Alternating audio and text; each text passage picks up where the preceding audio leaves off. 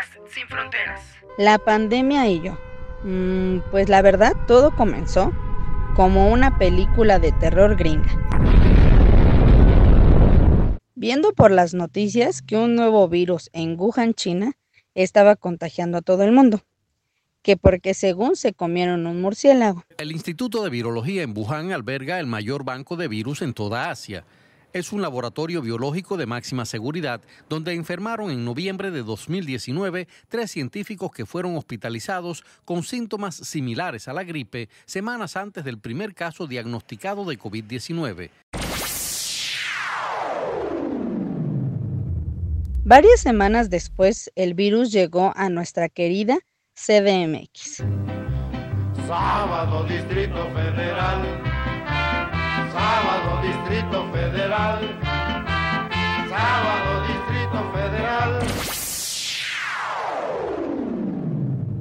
Todas las personas se empezaron a asustar y a hacer compras de pánico, agotándose hasta el papel de baño.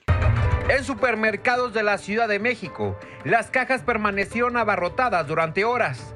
Los clientes llevaban alimentos y artículos de primera necesidad. Mi vida cotidiana era de llevar a los niños a la escuela, hacer de comer, de salir el fin de semana con los amigos y a fiestas con los niños. Entre semana trabajar medio tiempo y la verdad es que mi vida no estaba nada mal. Hasta que un día la Ciudad de México se declaró en confinamiento total y ya no podíamos salir a ninguna parte. La verdad, al principio yo sí estaba súper escéptica e incrédula de que de verdad existiera un virus y que en verdad estuviera matando a los seres humanos, en especial a los adultos mayores. Después de muchos meses, para que los niños por fin pudieran retomar sus clases a distancia, los trabajos empezaron a implementar el home office. Toda la familia estaba en casa. Y para mí la verdad estaba muy bien.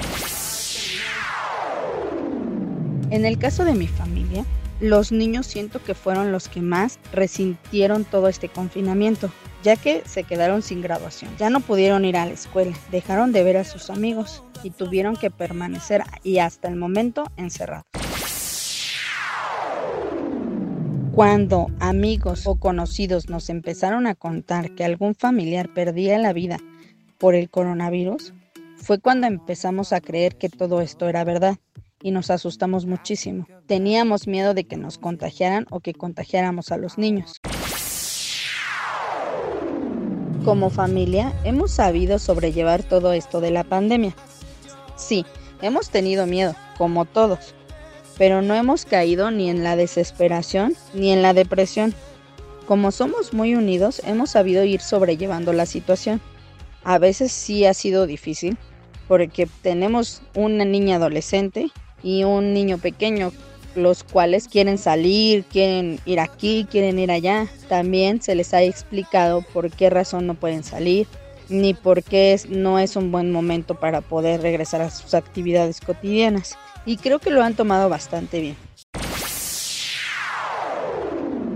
En lo personal, como familia, hemos aprendido muchas cosas durante la pandemia, como a conocer un poco más nuestros gustos. Hemos aprovechado también pues para ver películas juntos, jugar algún juego de mesa.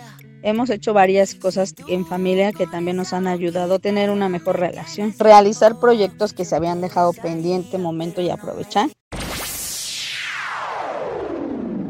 Otro de los puntos importantes que siento que también logró que todo esto de la pandemia funcionara dentro de mi familia fue que todos los puntos de vista, opiniones, lo íbamos clasificando, ¿no? Teníamos derecho a creer o no creer en la pandemia, a creer o no creer en las vacunas, estar de acuerdo o no en ponértelas, siempre respetando el criterio de cada uno.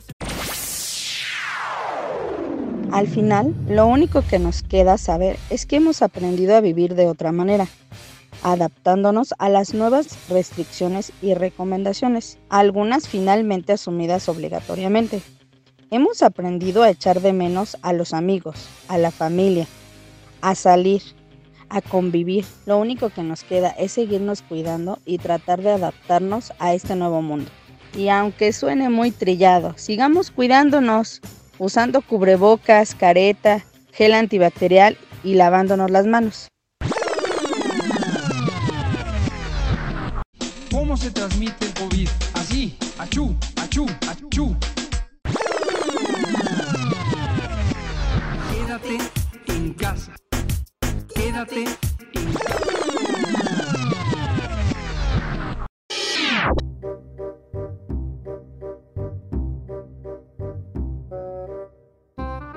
Bla bla, hablando de un podcast sin fronteras.